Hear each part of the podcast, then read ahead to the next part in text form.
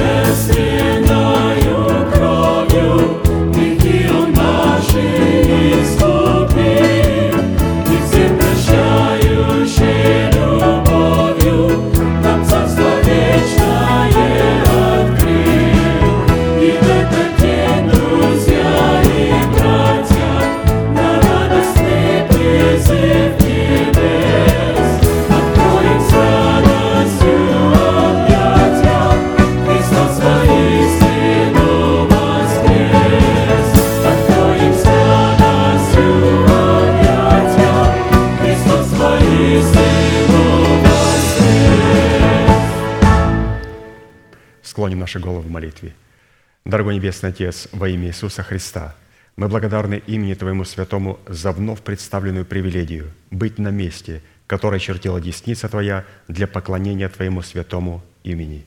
И ныне позволь наследию Твоему во имя крови завета подняться на вершины для нас недосягаемые и сокрушить всякое бремя и запинающее нас грех.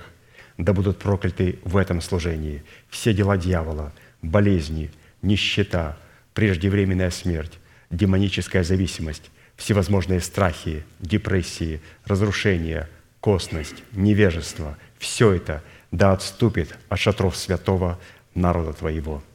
И ныне встань, Господи, на место покоя Твоего, Ты и ковчег могущества Твоего, и да облекутся святые Твои спасением Твоим, и да возрадуются пред лицом Твоим.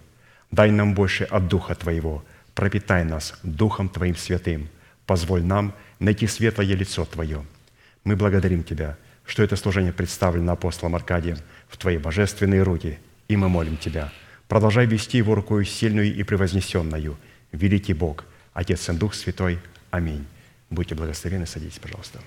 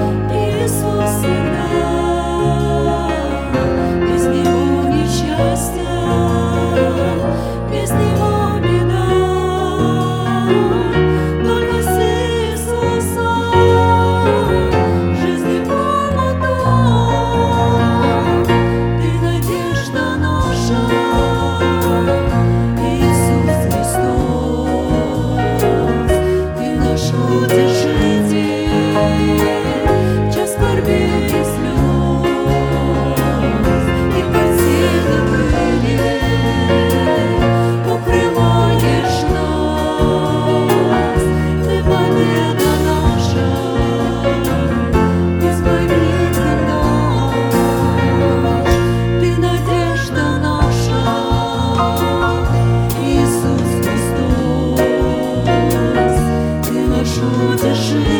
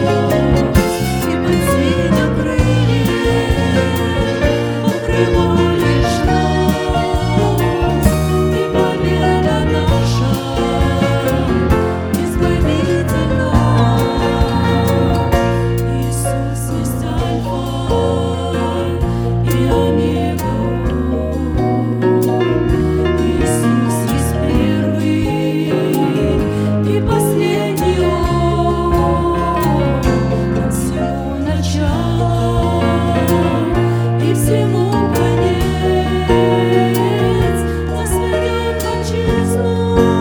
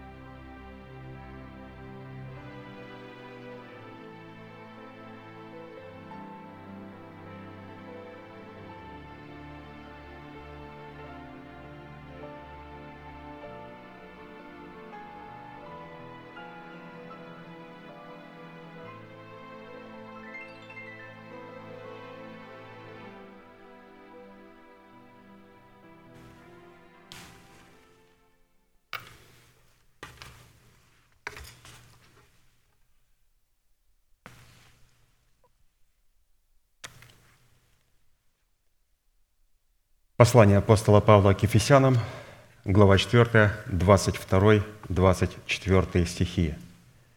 «Отложить прежний образ жизни ветхого человека и сливающего в обольстительных похотях, обновиться духом ума вашего и облечься в нового человека, созданного по Богу в праведности и святости истины».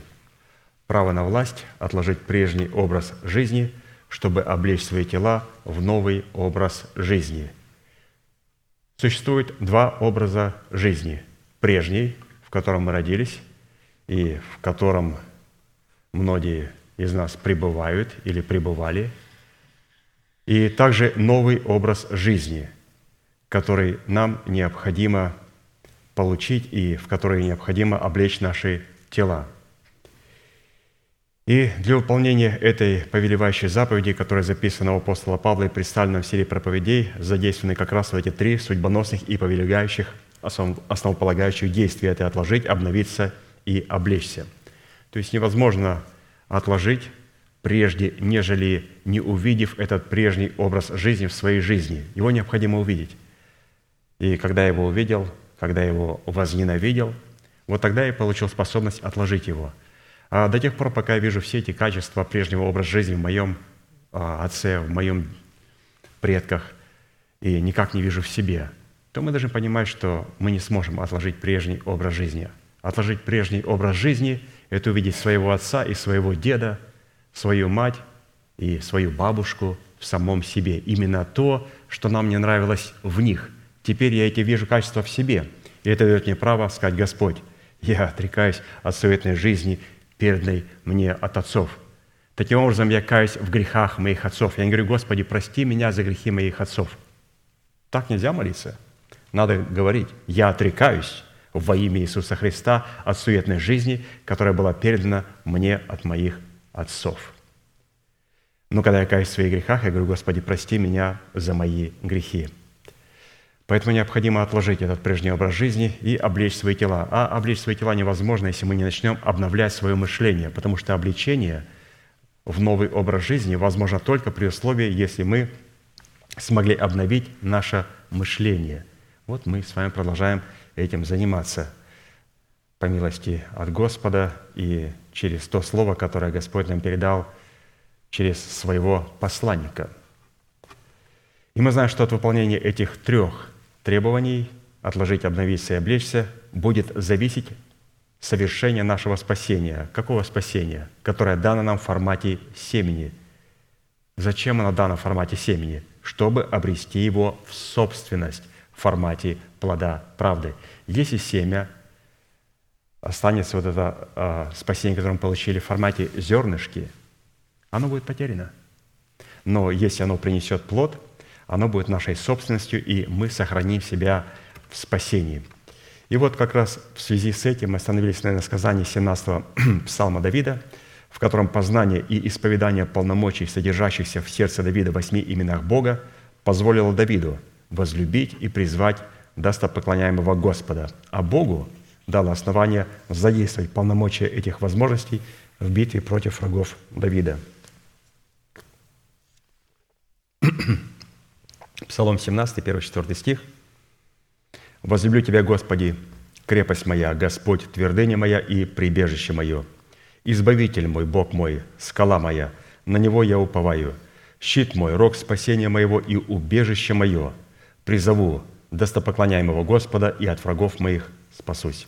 Давайте, пожалуйста, все вместе провозгласим наше наследие в Иисусе Христе.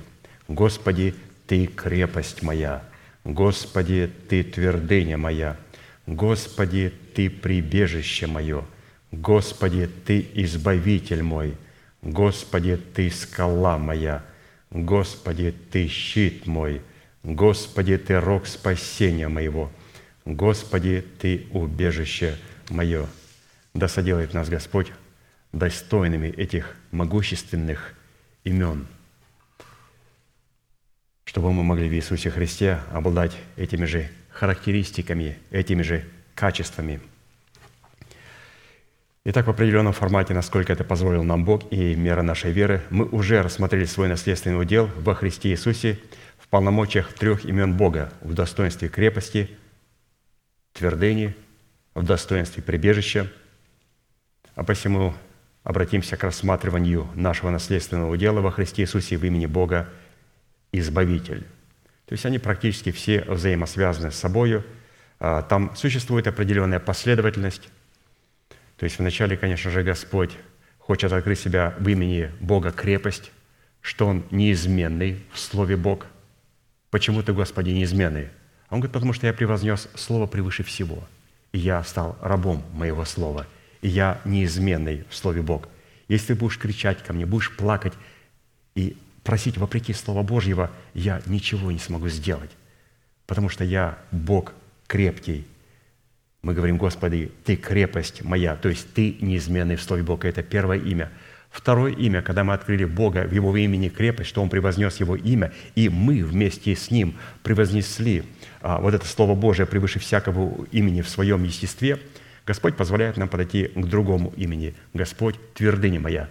Здесь мы начинаем взвешивать себя теми заповедями, которые мы превознесли пред лицом Господа в естестве своем. И начинаем осуждать а, скверну плоти, скверну духа и очищать свою совесть от всяких мертвых дел – После того, когда мы все это очистили, теперь можем прибегать к Богу. Для чего прибегать к Богу? Для того, чтобы принимать семя, чтобы оплодотворяться семенем Слова Божьего, чтобы можно было взрастить то обетование, которое мы услышим. И после того, когда мы прибегаем к Господу, оплодотворяемся Его семенем, Его Словом, Господь теперь говорит, четвертое имя, теперь я могу быть твоим избавителем. То есть я смогу тебя избавить через то семя, которое ты принял. Просто тебе необходимо взрастить его – в меру полного возраста Христова, мужа совершенного, чтобы он вместе с Богом мог вести войны Божии. Ведь Енох родил Мафусала. Но посмотрите, 300 лет он ходил по рождению Мафусала. И родил и других сыновей и дочерей, другие взял обетование. Все обетования, все сферы его естества были полностью подчинены Духу Святому. Все сферы, все его дочери, все сыновья его были полностью подчинены Духу Святому. Но это было благодаря тому, что он родил Мафусала – и как мы читали а, труды пастыря брата Аркадия нашего, что Господь дал имя ему Енох, то есть посвященный. Но чтобы ему раскрыть тот потенциал, который находился в его имени, ему необходимо в 65 лет родить Мафусала. И именно Мафусал смог распечатать тот потенциал, который был в имени Инох. И потом Господь восхитил Еноха, то есть посвященного Бога. Бог принял его посвящение – но этот енох отличается от этого еноха. Чем?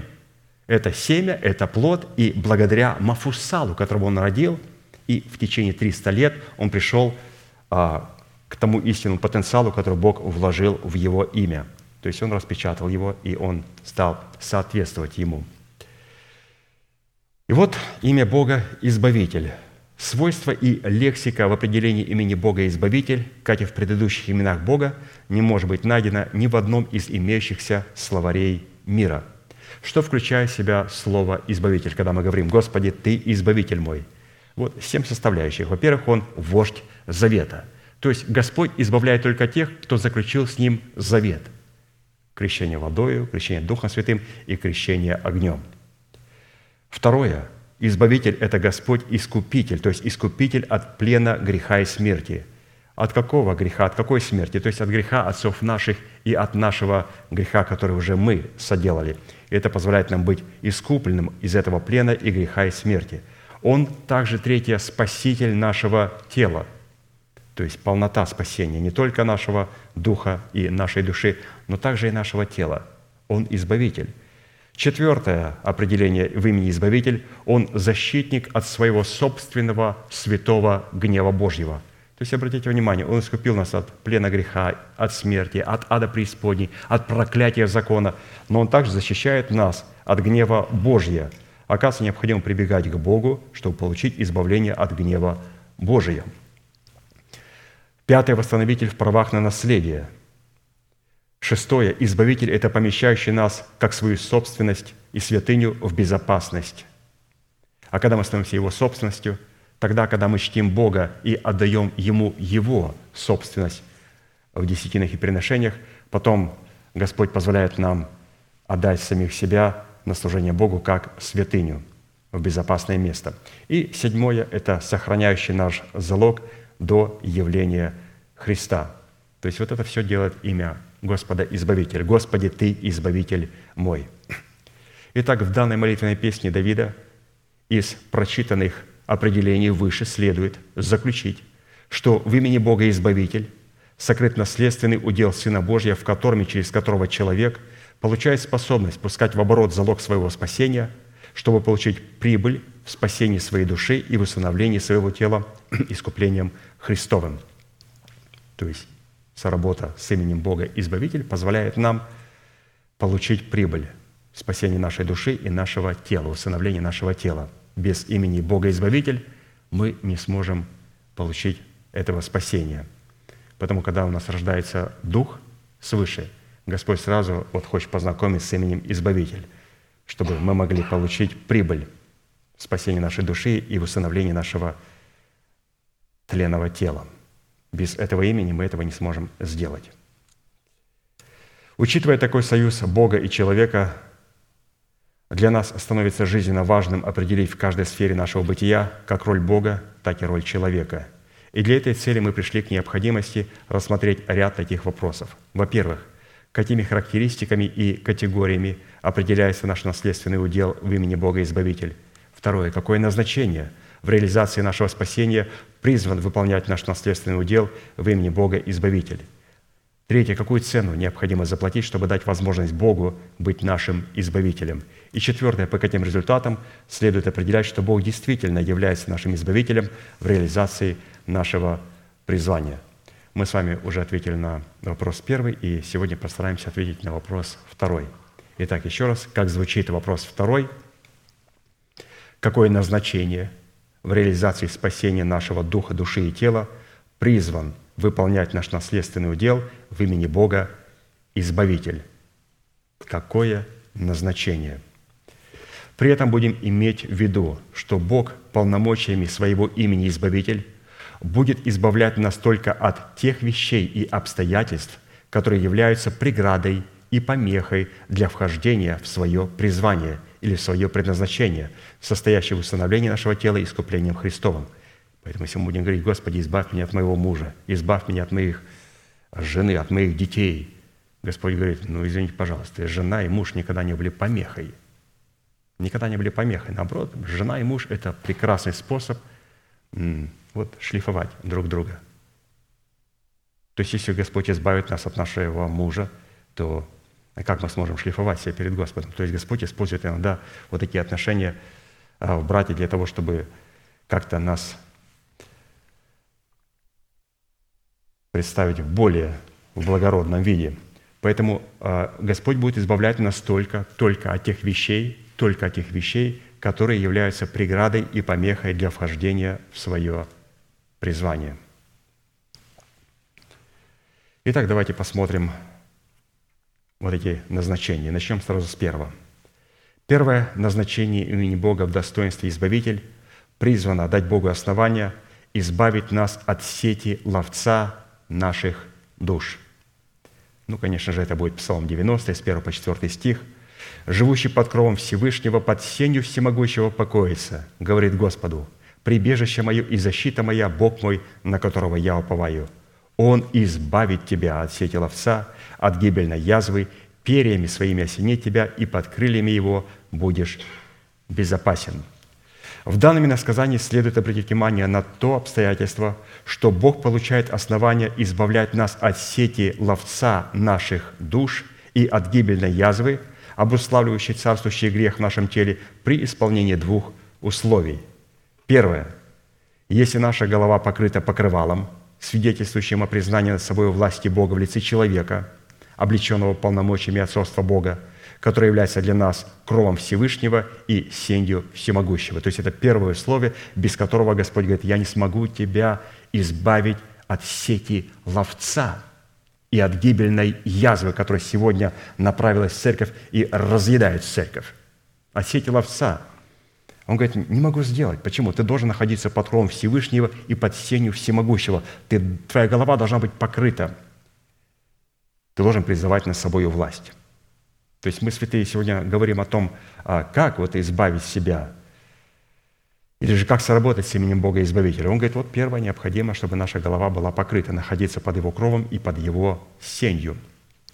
Но этого недостаточно. Второе, если мы находимся под этим кровом, теперь мы исповедуем перед Богом веру Божию, пребывающую в нашем сердце, и говорим Господу, «Прибежище мое и защита моя Бог, на которого я уповаю». Вот, вот эти два условия, которые нам необходимы для того, чтобы Господь мог нас избавить. Наша голова должна покрыта, и мы должны исповедовать Слово Божие. И тогда Господь говорит, «Я избавлю вас от сети ловца и от гибельной язвы». Без этих двух шагов этого Он не сможет сделать. Мы уже не раз обращали внимание на тот фактор, что небеса, земля и преисподняя весьма тесно связаны между собой информационным полем. И все, что происходит на земле, в нашем физическом мире, немедленно своеобразным эхом отзывается на небесах и также в преисподней. Обязательно. Все то, что происходит в физическом мире на земле среди живых людей, моментально эхом отзывается на небесах и в преисподней. Потому что как на небесах, так и преисподняя прикованы своим вниманием к земле и ведут борьбу за сердце человека, живущего на земле, который наделен Богом суверенным правом выбирать между тем, чтобы быть либо домом Божьим, либо домом лукавого. Нам следует разуметь, что когда человек возрождается от семени слова истины и принимает в свое сердце залог своего спасения, нечистый дух, живущий в его сердце, в лице царствующего греха, которого представляет ветхий человек в нас, выходит из сердца человека и начинает ходить по безводным местам его души и его тела, в которых нет Слова Божия, ища покоя. Очень интересно. Когда мы рождаемся свыше, мы принимаем эту влагу в свое сердце. И тогда вот этот нечистый в лице ветхого человека, он выходит из субстанции нашего духа и ходит по безводным местам. Наша душа и наше тело на данный момент, когда мы рождаемся свыше, будучи душевными людьми, они безводные, там еще нету вот этой воды. Мы сейчас будем искать, как поместить воду в субстанцию души и духа. И вот место Священного Писания. Матфея 12 глава, 43-45 стих.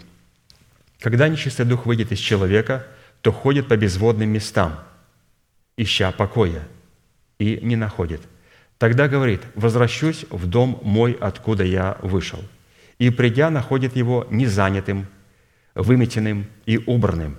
Тогда идет и берет с собой семь других духов, злейших себя, и, войдя, живут там – и бывает для человека того последнее хуже первого. Так будет и с этим злым родом.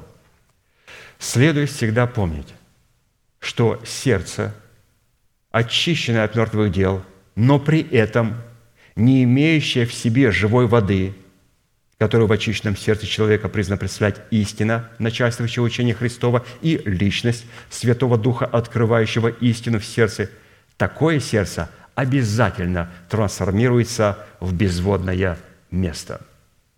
Обратите внимание, что сердце, которое было очищено от мертвых дел, как здесь Писание говорит, что оно было выметенным, убранным, но не позаботились, чтобы там была влага Святого Духа. А Святой Дух никогда не придет, если там не будет истины, учения, потому что Дух Святой приходит только туда, где есть тело, где есть истина – где есть Слово Божие. А человек не позаботился, чтобы поместить Слово Божие.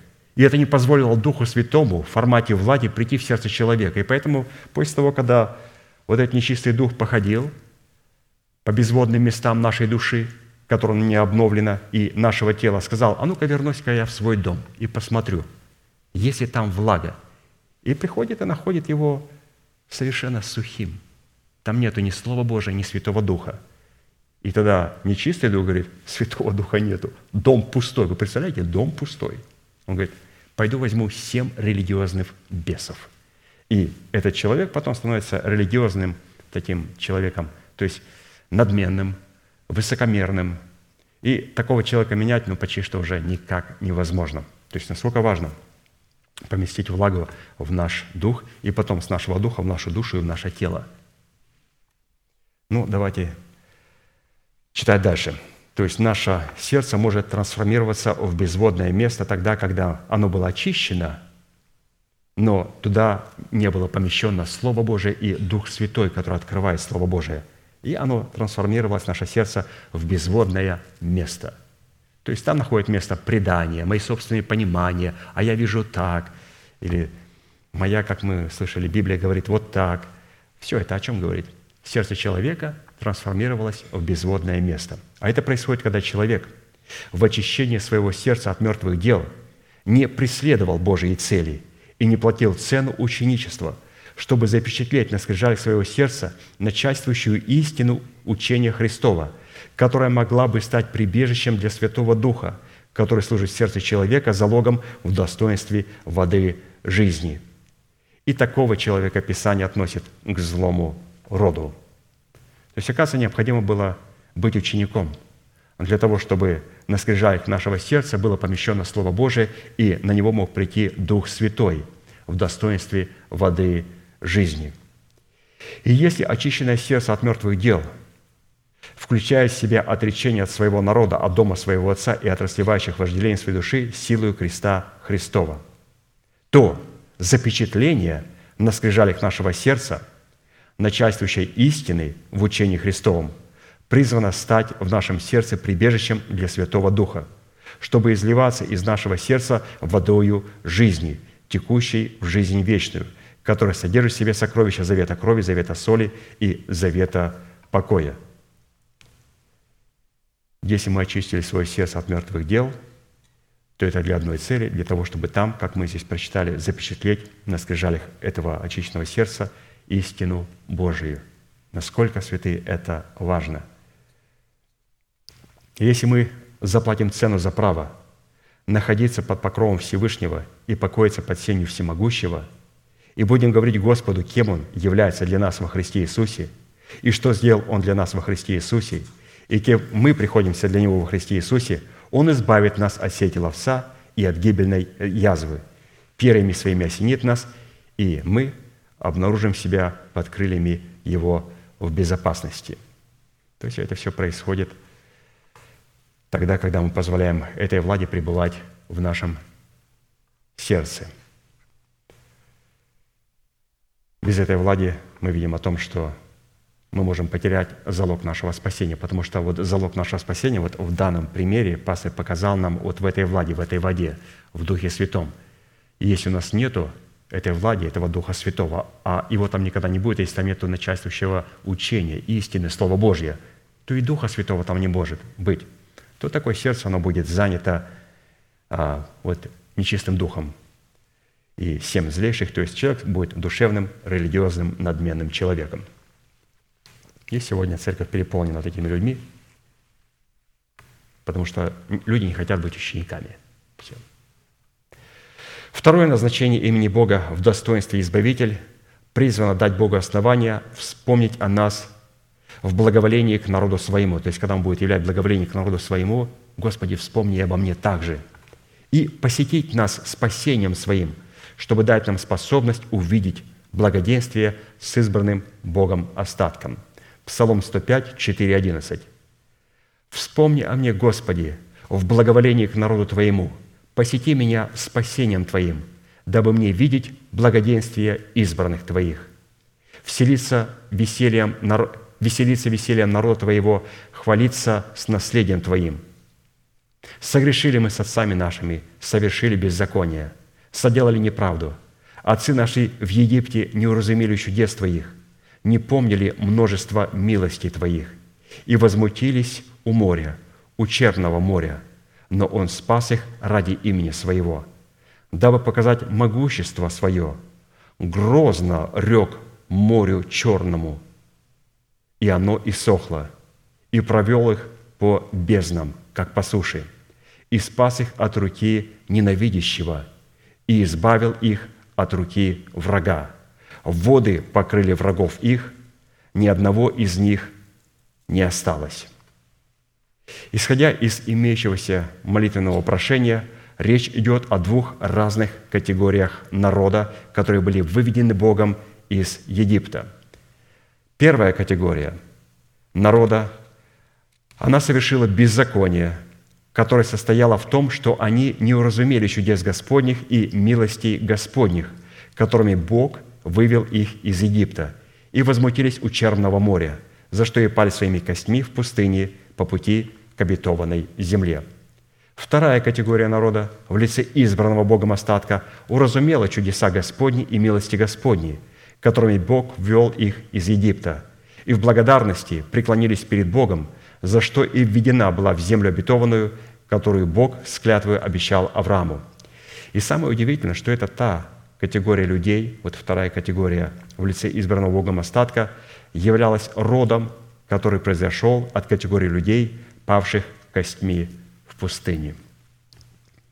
И чтобы Бог мог вспомнить о нас в благоволении к народу своему и посетить нас спасением своим, дабы мы могли увидеть благоденствие Его избранных, нам необходимо посредством покаяния в грехах отцов наших умереть для дома наших отцов, которые вышли из Египта и вынесли его с собою в сердцах своих.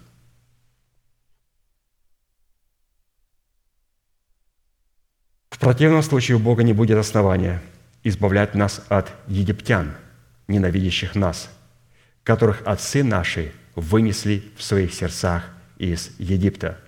Потому что образ Египта – это образ души, не имеющий на себе печати обрезания и противящийся истине.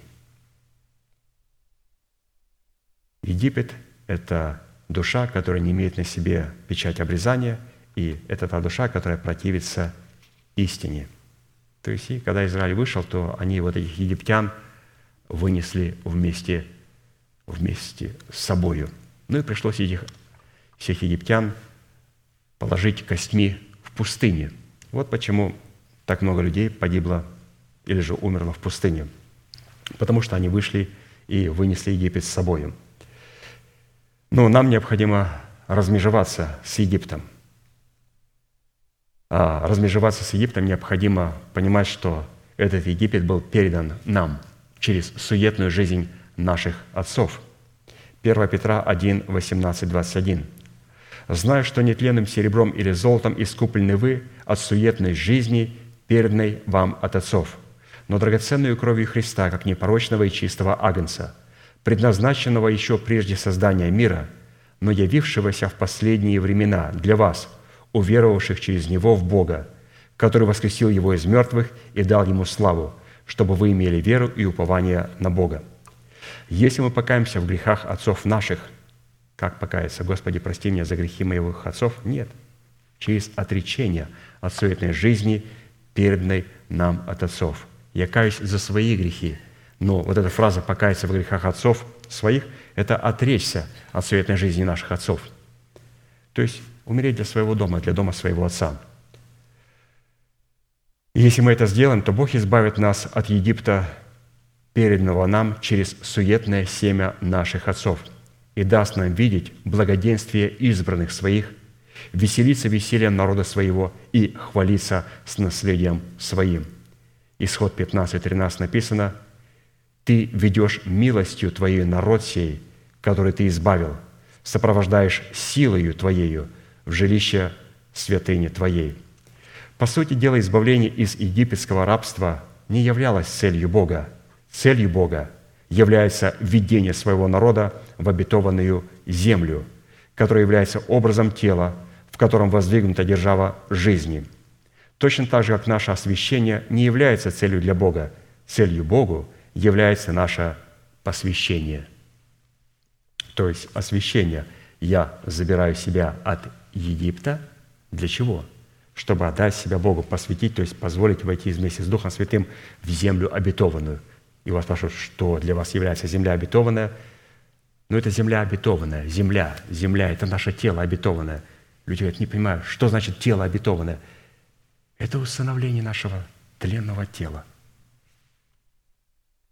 Оно является землей обетованной, чтобы эта земля хананская стала землей Израиль до тех пор, пока там господствует грех, оно является землей ханаанской. Но вот когда там господствовать будет Дух Святой, тогда это будет земля Израиль. Третье назначение имени Бога в достоинстве Избавитель призвано отмстить за нас врагам нашим, покорить нам народы, возвысить нас над восстающими над нами и избавит нас от человека жестокого». То есть вот это все делает Господь Избавитель. Второй царств, 22 глава, 48-51 стихи.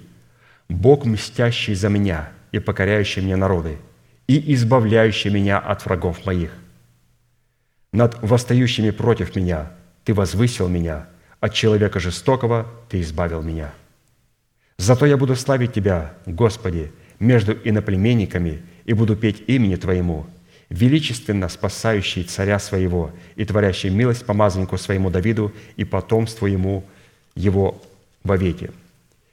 И, разумеется, чтобы дать Богу основание быть нашим мстителем и нашим избавителем, потому что Господь, когда избавляет, Он должен предстать также вот одна из Его таких черт и имен – это мститель, потому что Он не сможет нас избавить от наших врагов, от человека жестокого, от тех, кто восстает на нас, если Он не начнет мстить им. Он должен предстать избавитель, мститель. Вот чтобы быть нашим мстителем и нашим избавителем от иноплеменников и от человека жестокого, необходимо, разумеется, быть царем и священником, как это был Давид. Потому что эти враги обнаруживают себя, когда мы становимся царями и священниками Богу. Очень интересно, святые. Я вот здесь подчеркнул эту очень интересную мысль, что, оказывается, определить, является ли человек царем и священником, можно определить по тем врагам, с которыми он враждует – не просто потому, какой он стал духовный, как он стал понимать истину. Просто вот сказали бы, вот как определить человека, его духовный уровень? Я бы спросил, вот читая труды пастора Аркадия, сказал, скажи, пожалуйста, кто является твоими врагами?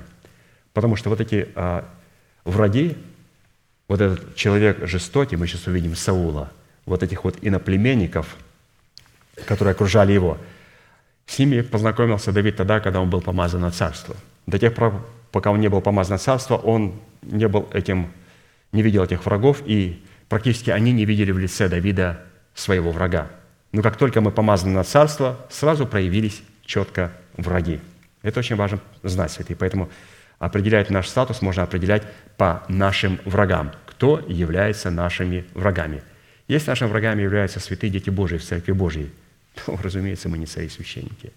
Разумеется, нет. Давайте будем смотреть на этих врагов, за которых Господь сказал, что Господь хочет мстить за нас, этим врагам.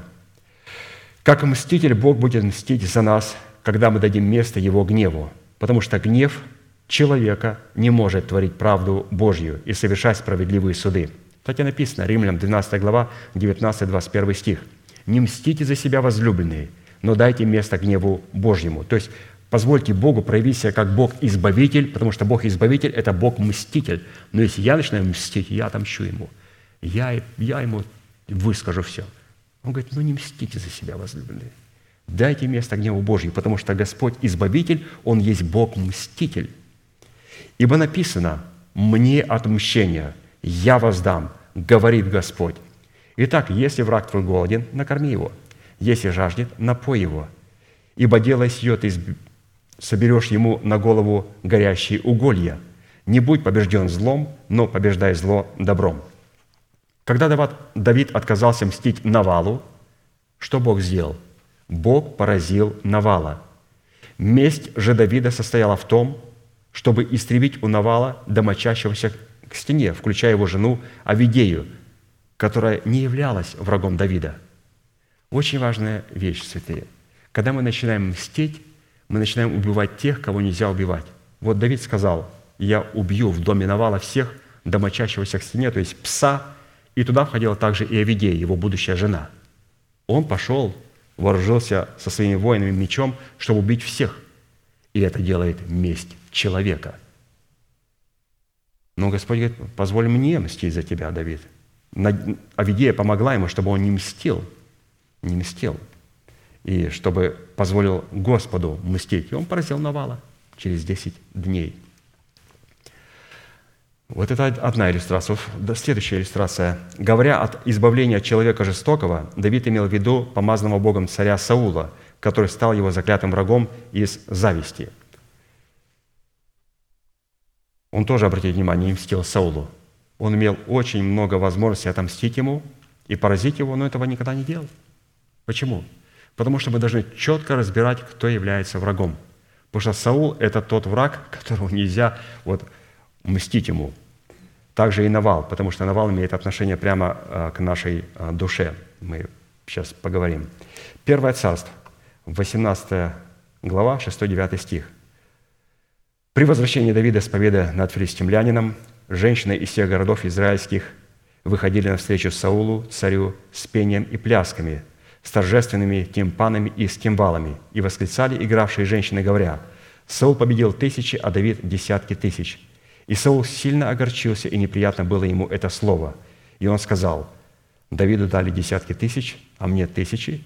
Ему не достает только царство». И с того дня и потом подозрительно смотрел Саул на Давида – и нам уже известно, что образом человека жестокого в лице помазанного Богом царя Саула являются разумные возможности нашей души, противостоящие разумным возможностям нашего духа.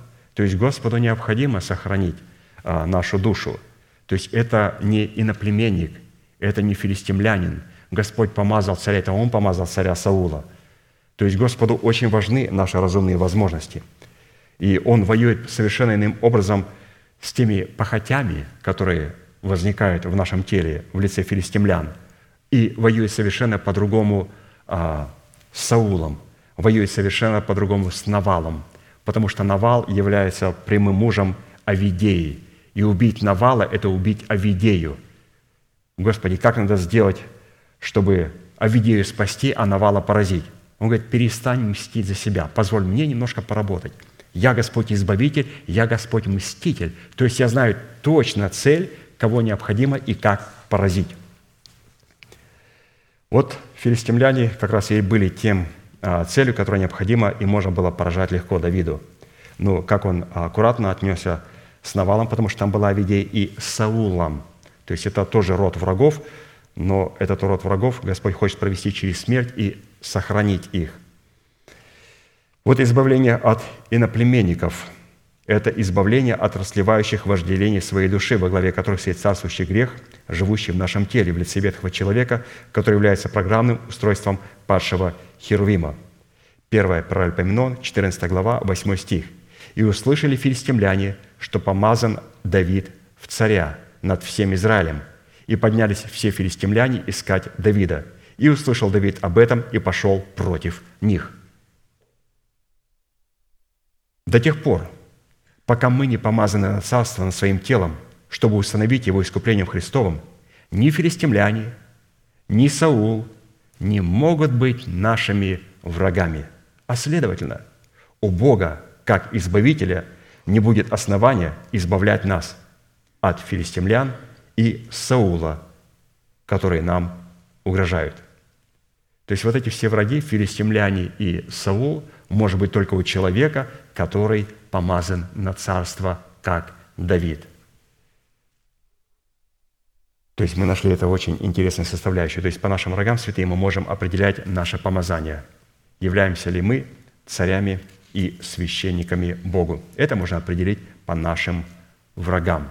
То есть они были представлены в лице филистимлян, и Писание говорит, и пошел против них Давид – стал мстить, и Господь не против. Почему? Потому что мы прочитали, и наплеменники филистимляне – это расливающие желания своей души, во главе которых стоит царствующий грех, живущий в нашем теле, то есть ветхий человек. То есть вот эти все желания, их необходимо мстить, им необходимо умершлять. Но когда пристает враг в лице Саула, Господь говорит, будь очень осторожен, это я помазал его на царство. Очень осторожен. Поэтому он очень осторожно обходился Потому что разумные способности очень важны. Без разумных способностей мы не сможем поместить Слово Божие в наше сердце. Ни в коем случае. То есть это очень важная субстанция. Необходимо обновить свое мышление духом своего ума. Его необходимо обновить. Его нельзя уничтожать. Писание говорит, и обновить свое мышление духом своего ума. Обновить. Обновить. А филистимлян не надо обновлять. Это враг, которого надо уничтожать. Поэтому у нас враги наш Саул. Не потому, что он является нашим врагом, он считает, что мы его враги. Как только наш Давид был помазан, он стал враждовать с Давидом. Поэтому мы должны понимать, что одного врага Господь хочет обновить, а другого хочет уничтожить. И поэтому филистимлянам мы мстим своей рукою, а вот когда мы работаем с нашим мышлением, мы позволяем Духу Святому помочь нам провести это обновление. Без Него мы этого не сможем сделать. Четвертое назначение имени Бога в достоинстве Избавитель призвано искупить нас от власти ада и избавить нас от смерти. Осия 13 глава, 14 стих. «От власти ада я искуплю их, от смерти избавлю их. Смерть, где твое жало? Ад, где твоя победа? Раскаяния в том не будет у меня». Это одно из славных и драгоценных обетований, поставленных во главу нашего призвания, которое призвано быть исполнением при нашей соработе с полномочиями имени Бога Избавитель. Так как это обетование содержит в себе установление нашего тела искуплением Христовым, когда в нем будет разрушена держава смерти, которая являлась силой ветхого человека, и на месте державы смерти в нашем теле будет воздвигнута держава жизни – Исполнение этого обетования по своему содержанию относится к преддверию нашей надежды, что на практике означает, прежде чем произойдет наша встреча со Христом на облаках, Бог поклялся возвратить нам утраченные нами виноградники, долину Ахор и юность в достоинстве нетленного тела. Осия 2 глава, 14-15 стих. «Посему вот, и я увлеку ее, приведу ее в пустыню и буду говорить к сердцу ее, и дам ей оттуда. Откуда? Из пустыни. Что ты дашь, Господь, из пустыни? Когда будешь говорить через благовествуемое сердце, э, слово к сердцу ее. Господь говорит, я дам ей виноградники, то есть дам право творить суды Божии, мстить своим врагам и позволить мне мстить тем врагам, с которыми надо ну, очень осторожно работать. Там ювелирная работа. Он говорит, и дам ей оттуда виноградники ее, и также долину Ахор в преддверии надежды, и она будет петь там, как в дни юности своей, и как в день выхода своего из Египта. Образ пустыни, куда Бог увлечет избранный им остаток и будет говорить к сердцу их, и даст им оттуда виноградники их и долину Ахор в преддверии надежды, и они будут петь там, как в дни юности своей. Это образ тотального освящения – преследующий цель тотального посвящения Богу в соответствии требований Писания. А посему это обетование для категории людей, ходящих перед Богом в вере во все века, являлось предметом их призвания, предметом их веры, предметом их Отечества, к которому они стремились. То есть вот это обетование, посмотрите, сколько у него много назначений. Это и предмет нашей веры, предмет нашего призвания – и это Отечество, к которому мы стремимся. Евреям 11 глава 13-16 стих, а также 39 глава 40 стих. «И все они умерли в вере, не получив обетований, а только издали видели онные, и радовались, и говорили о себе, что они странники и пришельцы на земле, дабы они не без нас достигли совершенства». То есть Господь это обетование сохранил до нашего времени, не потому что мы лучше их, когда я смотрю даже на наших отцов, на наших дедов и на то поколение, которое сегодня переполнено в церквах, я говорю, Господи, почему ты не пришел в поколение наших отцов и наших дедов? Там было столько много ревностных людей, любящих Тебя. Почему ты приходишь в тот момент, когда кажется церковь совершенно, зная, что ты приходишь, совершенно не готова к Тебе – маленький избранный остаток, но в большинстве совершенно не готово. Самое то время, в которое ну, невыгодно, чтобы тебя встречать, говоря о церкви в общем. А он выбрал такое время, удивительно. Для того, чтобы они не без нас достигли совершенства. То есть они умерли с этим обетованием. Мы живые получим это обетование, а им необходимо будет воскреснуть прежде и это обетование вместе с нами получить. И Писание говорит дальше, «Все сии умерли в вере, не получив обетований, а только издали видели онные, и радовались, и говорили о себе, что они странники и пришельцы на земле. Ибо те, которые так говорят, показывают, что они ищут Отечество. И если бы они в мыслях имели то Отечество, из которого вышли, то имели бы время возвратиться. Но они стремились к лучшему, то есть к небесному. Посему и Бог не стыдится их, называя себя их Богом, ибо Он приготовил им город – И все сии, свидетельствованные вере, не получили обещанного, потому что Бог предусмотрел о нас нечто лучшее, дабы они не без нас достигли совершенства. То есть это совершенство Господь оставил для нашего поколения не потому, что мы лучше их, потому что Он хотел, чтобы мы вместе с тем поколением, то есть избранный Богом остаток, вместе со всеми святыми могли взять это великий а, наше призвание. Если бы Он дал им, а мы, как бы мы получили его? Он бы дал это призвание им и восхитил, а мы? То есть Он любит нас тоже. И у Него есть а, свои в каждом служении, которые вот восхитят это а, призвание вместе с теми, которые умерли с этим призванием. Далее следует не забывать принцип соработы с полномочиями имен Бога, включая имя Бога Избавитель, призванного искупить нас от власти ада и избавить нас от смерти, пребывающей в нашем теле, в лице ветхого человека с делами его. И этот принцип соработы состоит в том, что для, для искупления от ада и избавления от смерти является ответственностью нашего языка, исповедующая веру Божью, пребывающую нас в сердце, в достоинстве принятого нами обетования в формате семени благовествуемого нам слова – который мы призваны взрастить в плод, соответствующий роду всему. Наша соработа заключается в чем? Исповедание веры Божьей, пребывающей в нашем сердце. Без этого Господь никак не сможет дать нам этого обетования с избранным Богом остатком.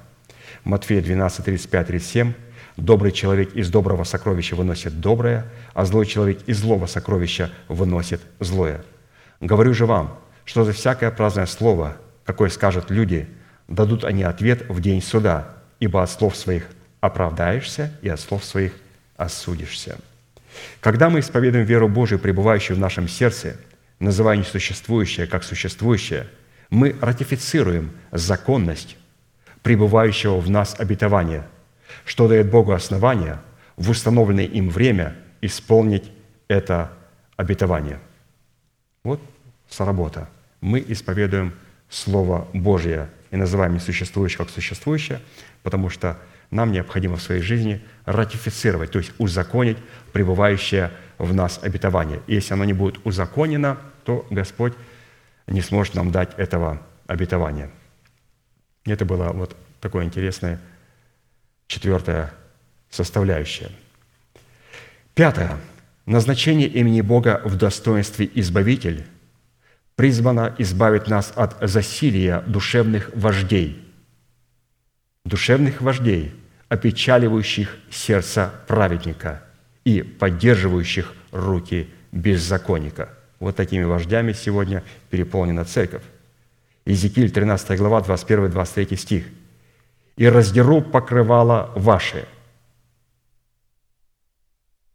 То есть Господь хочет некоторые покрывала скинуть с голов святых – то есть, чтобы они не находились под покрывалом власти этих нечестивых беззаконных вождей. Господь говорит, «Я раздеру покрывало ваши и избавлю народ мой от руки, от рук ваших, и не будут уже в ваших руках добычею, и узнаете, что я Господь.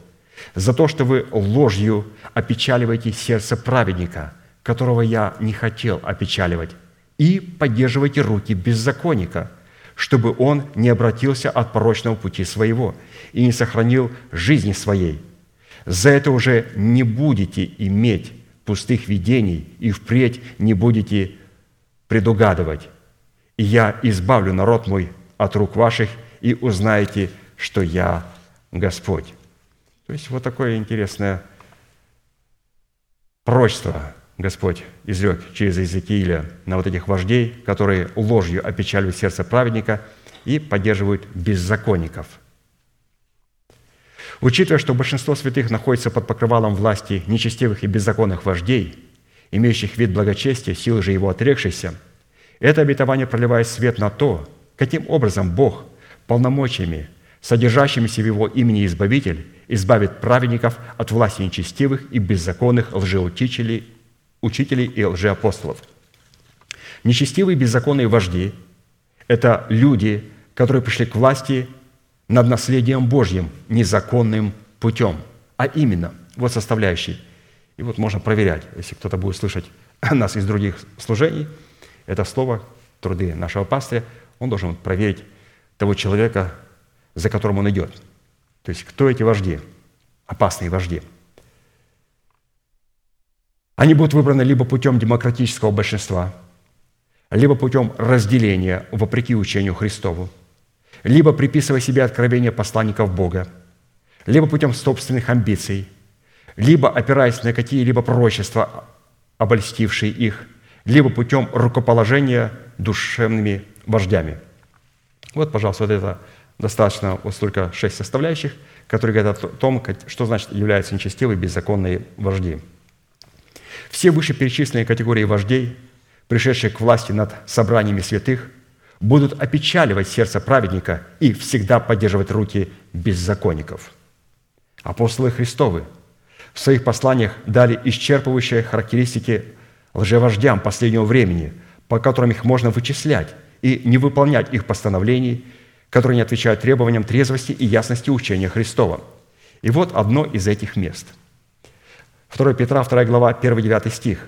«Были и лжепророки в народе, как и у вас будут лжеучители, которые ведут пагубные ереси и, отвергаясь искупившего их Господа, навлекут сами на себя скорую погибель, и многие последуют их разврату, и через них путь истины будет в поношении.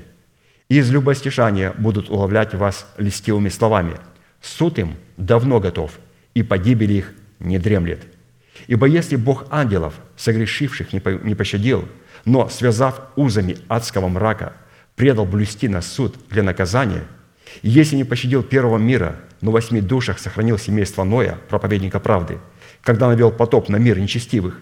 И если города Содомские и Гоморские, судив на истребление, превратил в пепел, показав пример будущим нечестивцам, а праведника Лота, утомленного обращения между людьми неистово развратными, избавил, ибо сей праведник, живя между ними, ежедневно мучился в праведной душе, видя и слыша дела беззакония, то, конечно, знает Господь, как избавлять благочестивых от искушения, а беззаконников соблюдать ко дню суда для наказания. То есть Господь знает, как а, спасать своих в таких служениях и как сохранять беззаконников и нечестивцев. Но при этом следует иметь в виду, что избавление Божье будет содержаться в благовествуемом слое посланников Бога, и работать оно будет в том случае, когда человеку дано будет увидеть и уразуметь. Затем он следует – кому он повинуется и куда он следует. Если же человек противится истине, то Бог в полномочиях своего имени Избавитель отомстит такому человеку за противление истине, чтобы,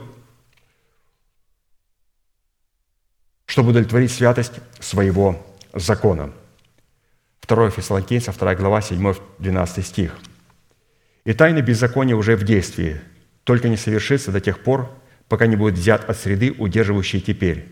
И тогда откроется беззаконник, которого Господь убьет духом уст своих и истребит явлением пришествия своего того, которого пришествие по действию сатаны будет со всякою силою и знамениями и чудесами ложными, и со всяким неправедным обольщением, погибающих за то, что они не приняли любви истины для своего спасения.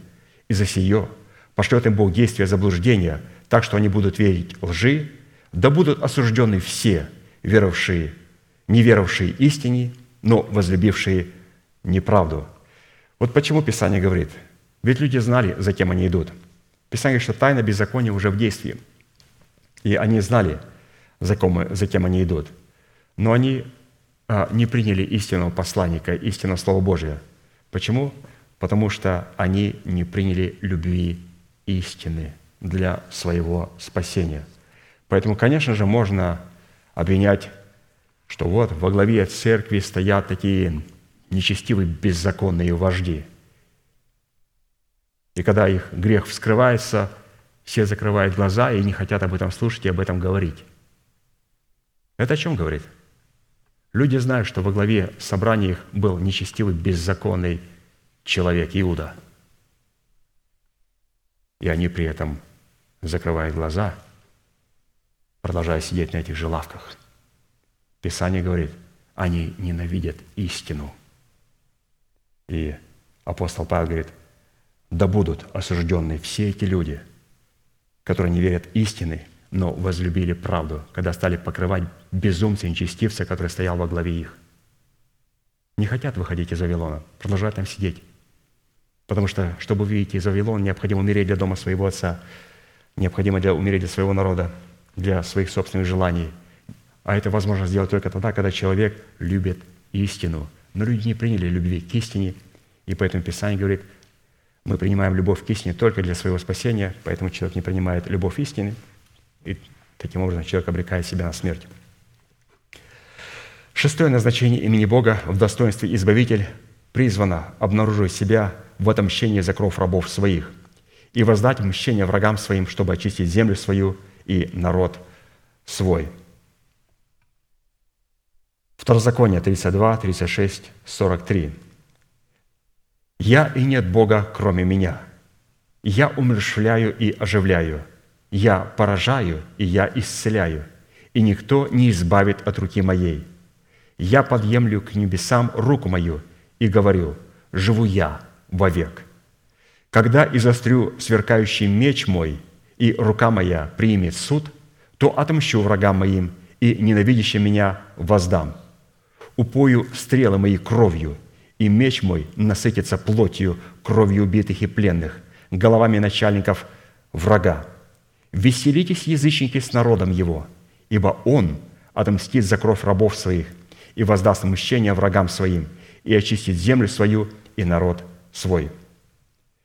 Как правило, образ язычников представлен в Писании в образе врагов Господних, как в формате расливающих желаний, живущих в нашем теле, так и в образе душевных и плотских христиан, заполнивших своим множеством все собрания святых.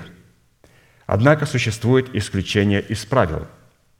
В данном случае это образ язычников, представлен в статусе рабов Господних. Каких рабов Господних? в формате членов нашего тела, представленных Богу в орудие праведности, что следует из фразы «Веселитесь, язычники, с народом Его». То есть под этими язычниками, пастор интересно очень показал, представлены не просто наши расливающие желания, которые надо мстить и с которыми необходимо воевать, не только душевное христианство и нечестивые беззаконные вожди, что, оказывается, ими являются а, члены нашего тела, которые представлены Богу в орудие праведности. И это не единственное место, где язычники в лице филистимлян представлены в положительном свете. Так, например, личное войско Давида состояло из филистимских племен. И когда весь Израиль предал его и отвернулся от него, увлеченный хитростью Весолома, они, эти иноплеменники, остались с Давидом, чтобы защищать его – то есть посмотрите, насколько здесь уникально пастырь показывает, а, каким образом вот эти иноплеменники становятся язычники одно с нашим народом. Второе царство, 15, 15 глава, 18-22 стих.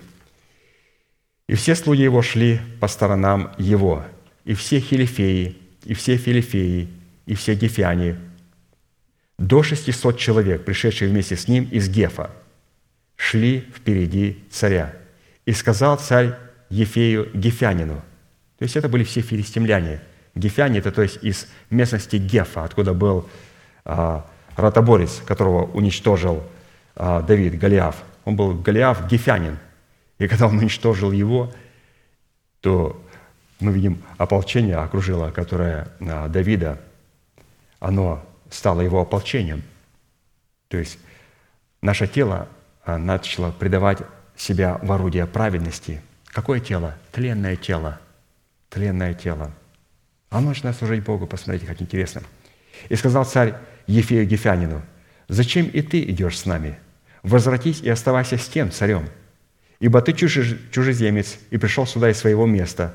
Вчера ты пришел, а сегодня я заставляю тебя идти с нами – я иду, куда случится. Возвратись и возврати братьев своих с собою, милость и истину с тобою». И отвечал Ефей царю и сказал, «Жив Господь, и доживет господин мой царь. Где бы ни был господин мой царь, в жизни ли, в смерти ли, там будет и раб твой. И сказал Давид, Давид Ефею, «Итак иди и ходи со мною». И пошел Ефей Гефянин, и все люди его, и все дети, бывшие с ним. Далее, во время преследования Давида царем Саулом, Анхус, царь Гефа, одного из пяти главных филистимских городов, дал прибежище Давиду и его людям в предмете маленького города Сикелага, который сделался собственностью царей иудейских – Влияние Давида на Анхуса, гевского царя, и на его жителей было настолько велико и благотворно, что сильные и воинственные жители Гефа, филистимляне, отдали себя в рабство Давиду и стали его телохранителями. Телохранитель – это человек, которому человек на сто процентов доверяет. Он спит, ложится, и около него стоят окружать филистимляне.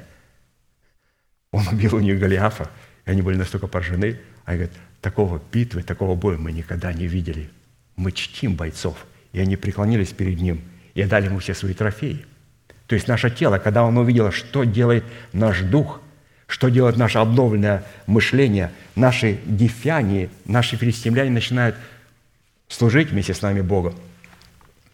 Вот давайте посмотрим, как вот этот Анхус, царь Гевский, скрывал Давида от Саула. 1 Царств 27, 2, 6. И встал Давид и отправился сам и шестьсот мужей, бывших с ним, к Анхусу, сыну Маоха, царю Гевскому. И жил Давид у Анхуса в Гефе, сам и люди его, каждый семейством своим. И донесли Саулу, что Давид убежал в Гев, и не стал он более искать его. То есть, когда наше тело начинает помогать в служении Богу, то тогда Саул успокаивается – мы это должны понимать, когда наш Саул говорит, что не пойду сегодня на собрание, не хочу. Есть причина, есть повод не пойти.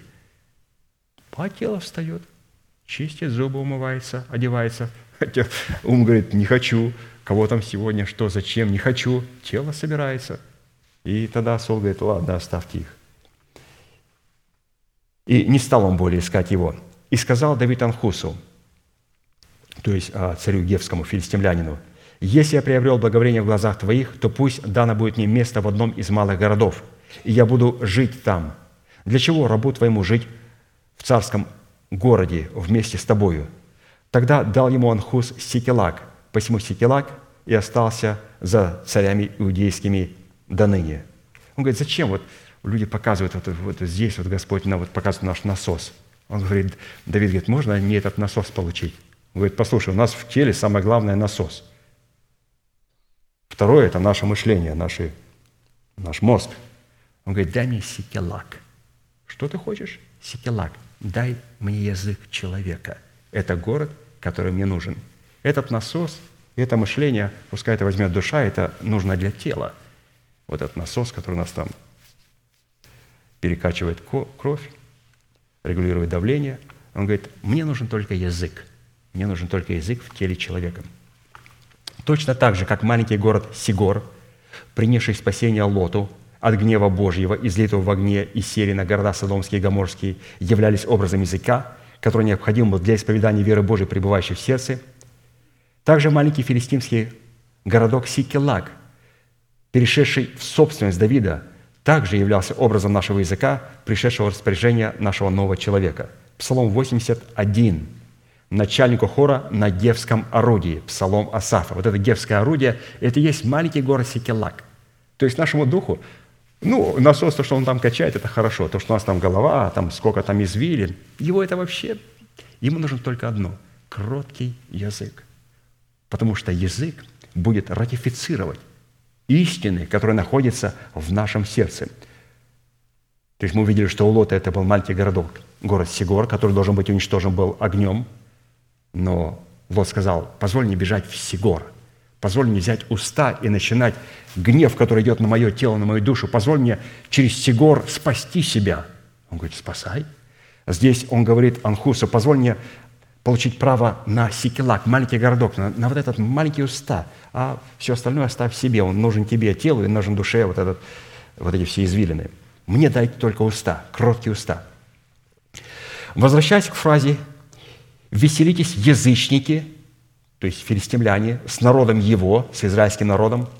Давид в данном событии являлся образом орудия праведности, а язычники в лице филистимлян являлись членами его тела. Но какими членами тела?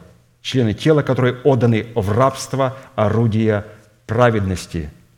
Несмотря на то, что члены тела отданы в рабы орудия праведности, они не могут обладать праведностью, которая является принадлежностью нетления и бессмертия. А посему перстное тело, будучи тленным, не может наследовать нетление. То есть они, а, то есть все-таки называются филистимлянами, несмотря на то, что оно э, отборное войско телохранителей Давида, но все-таки это были иноплеменники, оно тленное. Вот где написано об этом тленном теле. 1 Коринфянам 15 глава 47-50. Первый человек из земли перстный, второй человек – Господь с неба. Каков перстный, таковы и перстный, каков небесный, таковы и небесные. И как мы носили образ перстного, будем носить и образ небесного. Но то скажу вам, братья, что плоть и кровь, то есть вот эти иноплеменники, не могут наследовать Царство Божье, и тление не наследует нетление. Причина же, по которой перстное тело, отданное в рабы орудия праведности – может радоваться вместе с новым человеком. Еще раз. Причина, по которой наше перстное, тленное, физическое тело, вот эти филистимляне, но какие, которые отданы в рабы орудия праведности, могут радоваться вместе с новым человеком, с Давидом, только при одном условии, если не ожидают усыновления искуплением Христовым, в котором наше тело будет очищено от пребывающего в нем царствующего греха, в лице ветхого человека с делами его избавлением Божьим и изменено в тело нетленное. Вот, пожалуйста, каким образом наши язычники могут радоваться вместе с израильским народом. Только это возможно тогда, когда мы имеем обетование усыновления нашего тленного тела. Филистимский город Геф, из которого было набрано личное войско Давида, означает «виноградный пресс». И это образ суда над нечестивыми беззаконными людьми, как внутри нас, в предмете расливающих вожделение плоти, так и вне нас, в лице душевных и плотских христиан. А посему радость язычников вместе с избранным Богом остатком – это такое состояние и такая направленность, которая является призванием и целью всякого человека, входящего в категорию избранного Богом остатка. Псалом 15, 7, 11. «Благословлю, Господи, Благословлю Господа, вразумившего меня, даже и ночью учит меня внутренность моя. Всегда видел я перед собой Господа, и Он одесную меня. Не поколеблюсь. От того возрадовалось сердце мое, и возвеселился язык мой. Секелак. Даже и плоть моя успокаивается в уповании. Вот, пожалуйста, здесь представлено вот именно не просто тело, а наша плоть. То есть это то тело, для которого мы берем усыновление, называем существующее, как уже существующее. Продолжаем читать. «Ибо ты не оставишь души моей в аде и не дашь святому твоему увидеть тление. Ты укажешь мне путь жизни, полнота радости пред лицом твоим, блаженство в деснице твоей». То есть вот таким образом Господь спасает а, наше тело. Но до тех пор, пока оно не спасено, не усыновлено – и оно является тленным, мы его успокаиваем через наше успокоение. Теперь давайте посмотрим на нашу душу, что происходит с нашей душей. Чтобы спасти свою смертную душу, ему необходимо потерять, ее необходимо потерять в смерти Господа Иисуса, чтобы обрести ее в воскресении.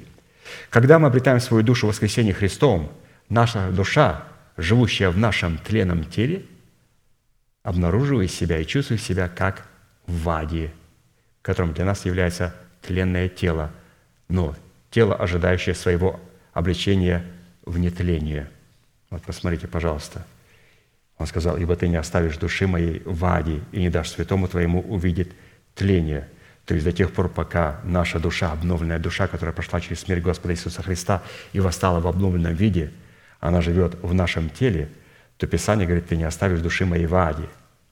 В каком аде? Здесь не говорится про то измерение духовное, в котором находятся души умерших людей.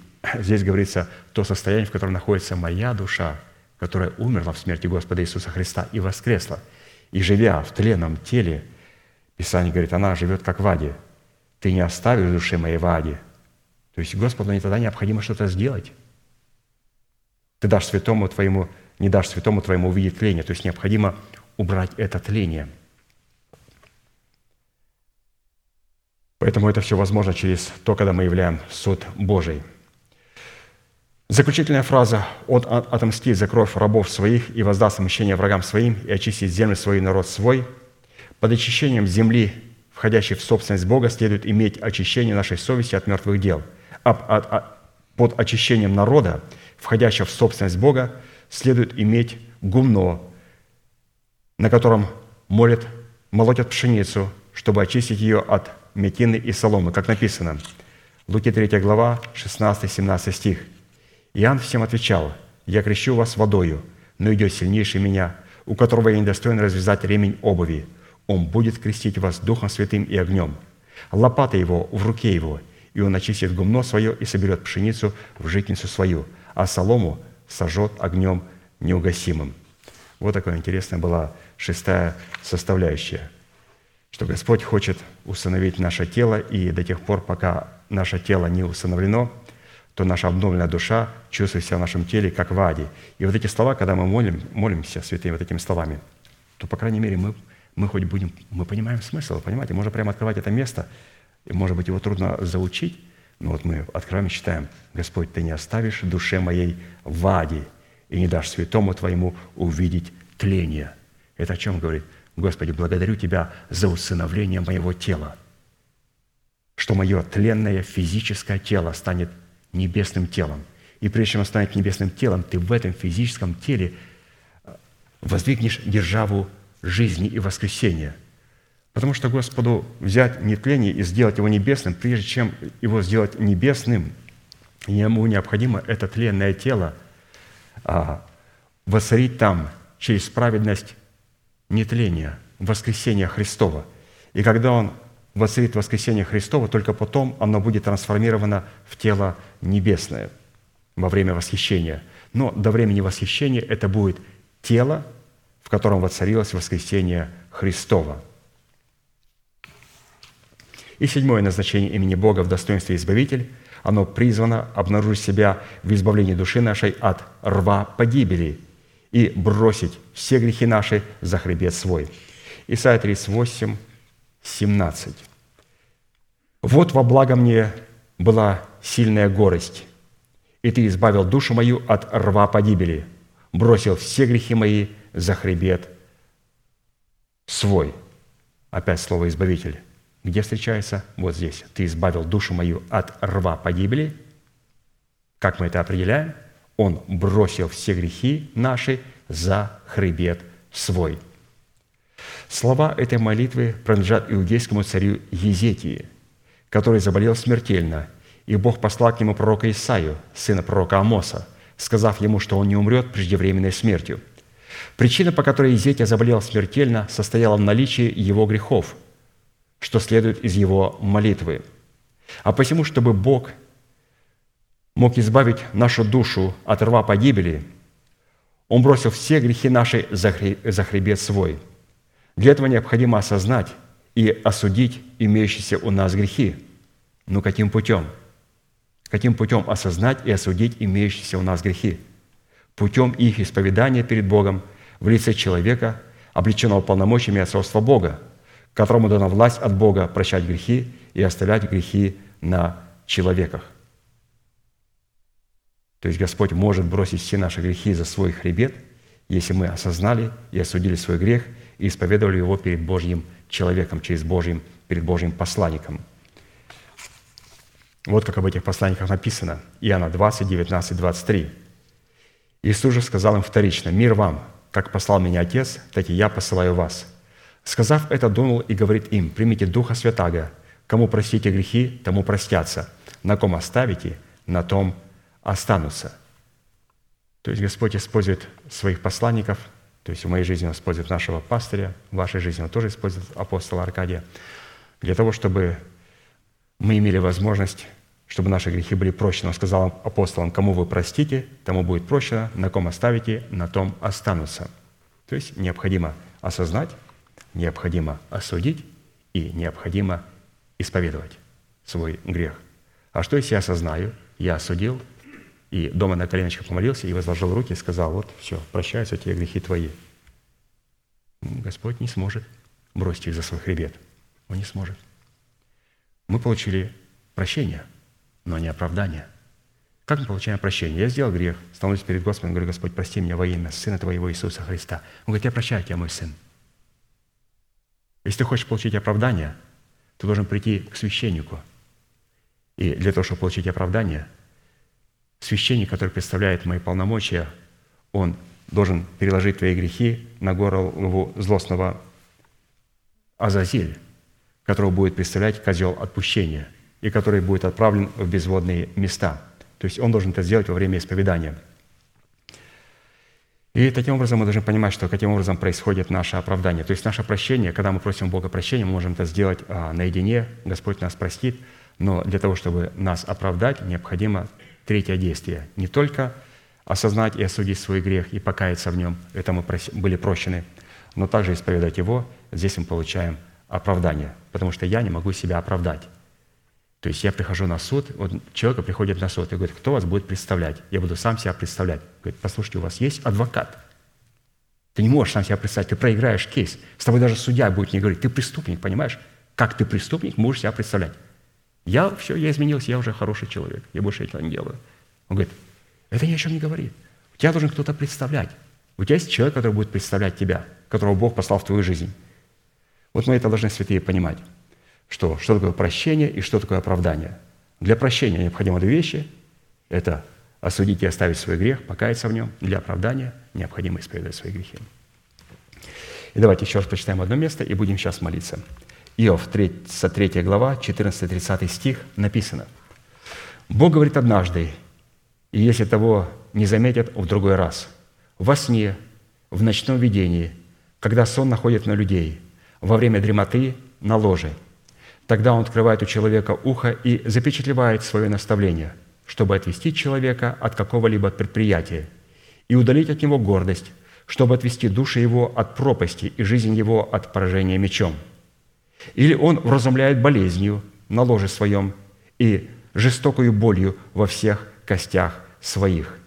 И жизнь его отвращается от хлеба, и душа его от любимой пищи. Плод на нем, плоть на нем пропадает, так что ее не видно, и показываются кости его, которых не было видно.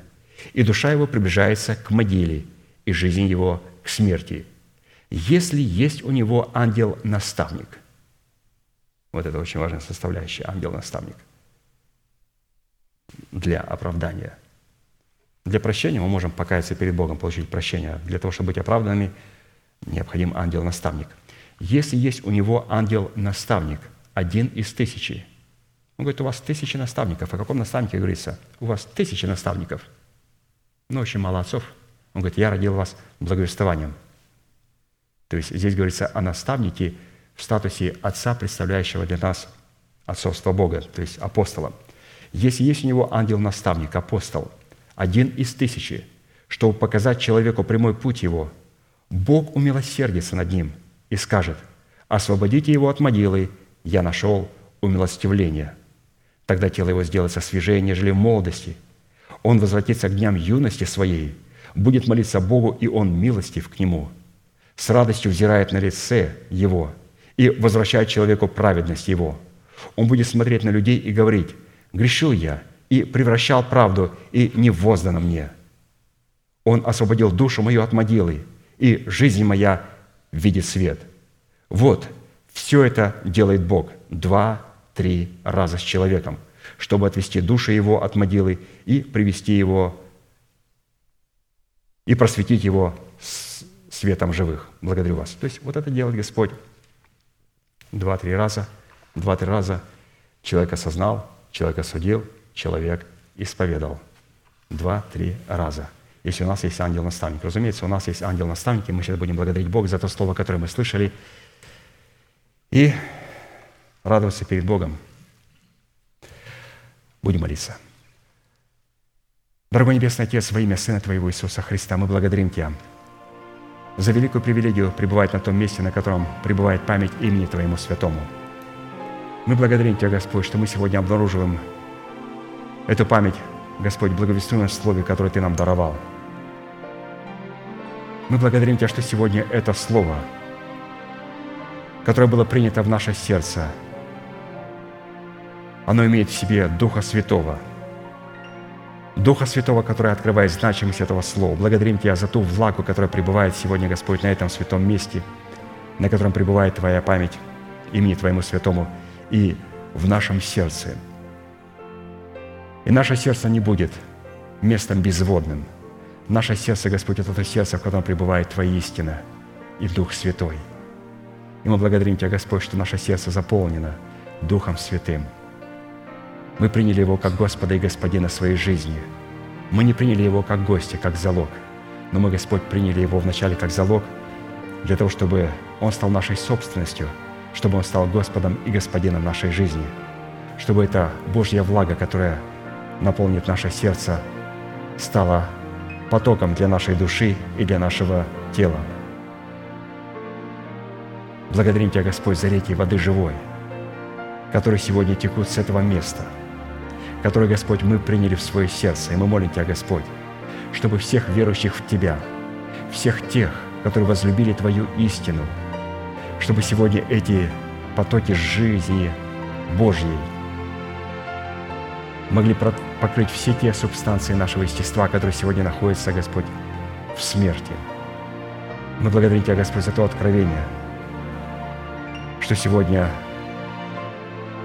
Твой избранный народ – что сегодня наше обновленное мышление вместе с нашим духом могут радоваться перед Тобою вместе с язычниками, вместе с нашим телом.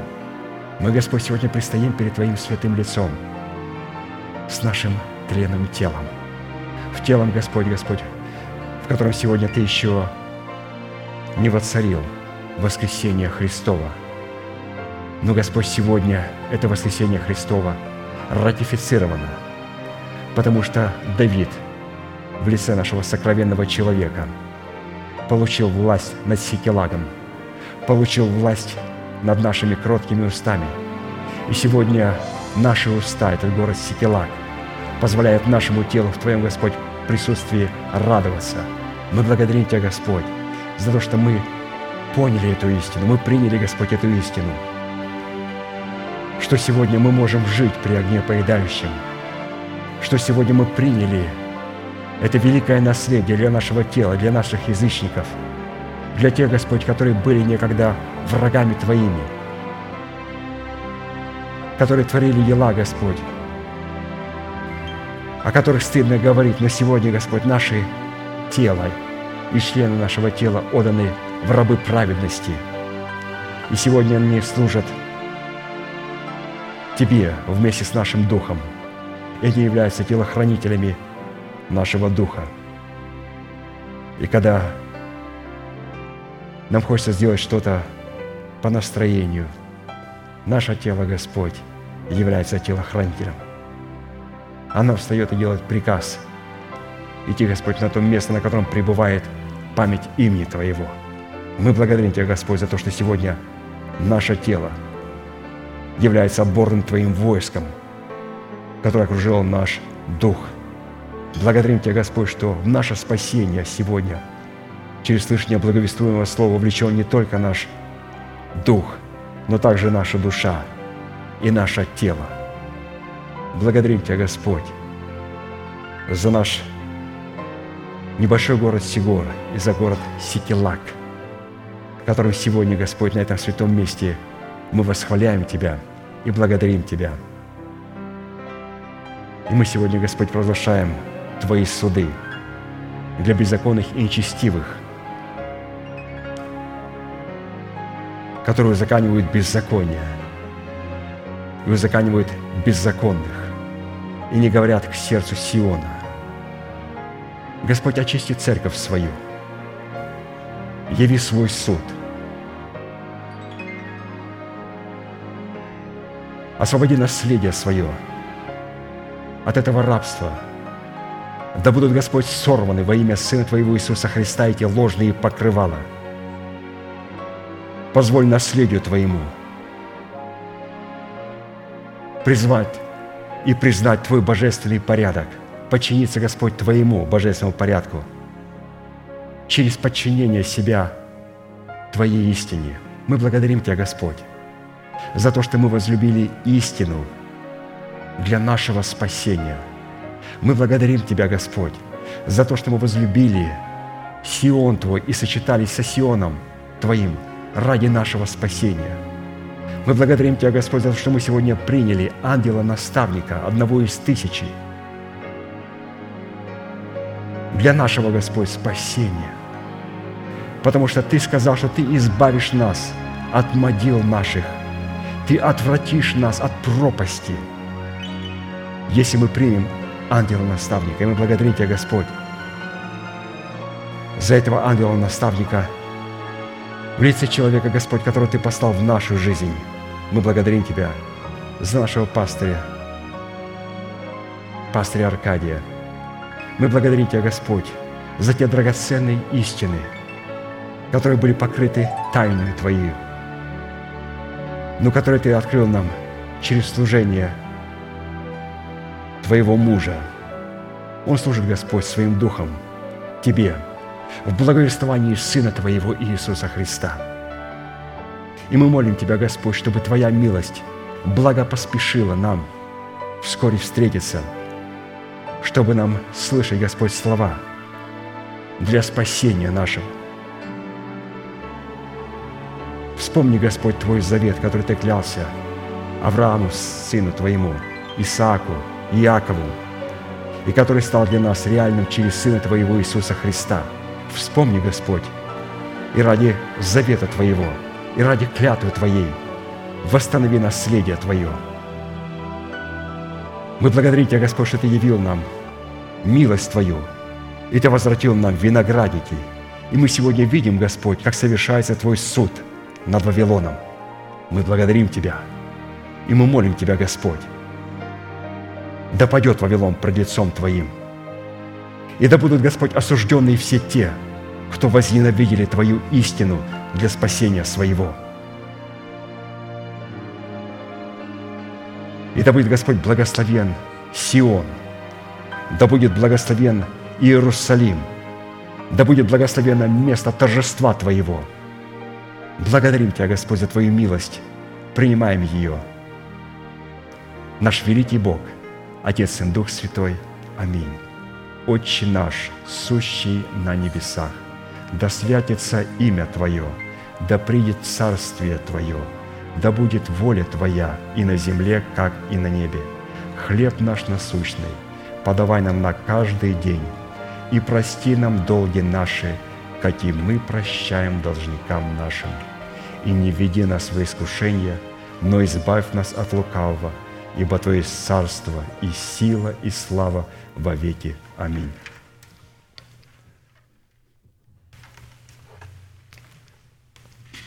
всегда, премудрый